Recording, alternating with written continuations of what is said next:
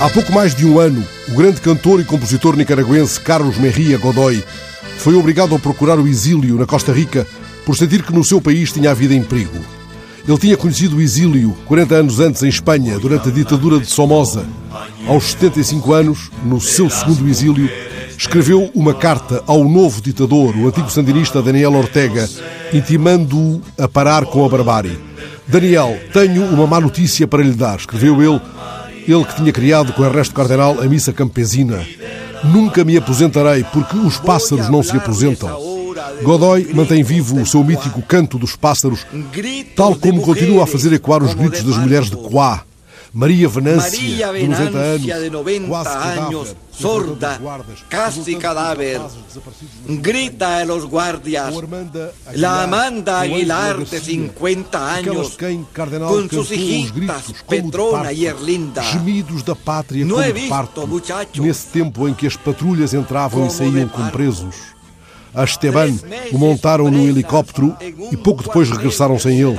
A Juan Hernández o levou a patrulha na noite e não regressou. Outra noite levaram Saturnino e os de Coá não o voltaram a ver. Agora Godoy fala do padre poeta com quem fez a missa campesina, a missa popular que a Igreja abafou na genuflexão de décadas perante ditadores. O padre poeta que organizou a comunidade de pescadores em Solentiname e a quem o compositor acaba de chamar piloto da nave que é a dignidade de um país que continua a sofrer e a lutar.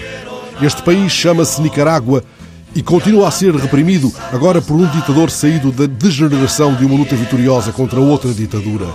Na Nicarágua estamos em ditadura, tinha dito recentemente o padre poeta que escovia pássaros sob o peso de um longo silêncio só quebrado pelo Papa Francisco.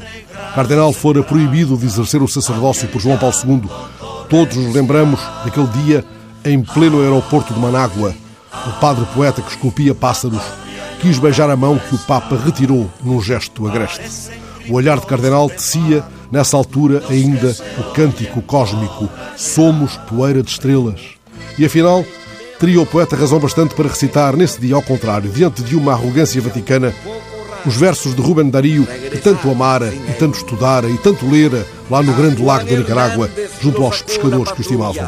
Aqueles versos: Peregrino que vais buscando em vão um caminho melhor que teu caminho, como queres que te dê a mão? Se meu estigma é teu estigma, peregrino, não chegarás jamais a teu destino. Voy a hablarles, compañeros, de las mujeres del Cuá.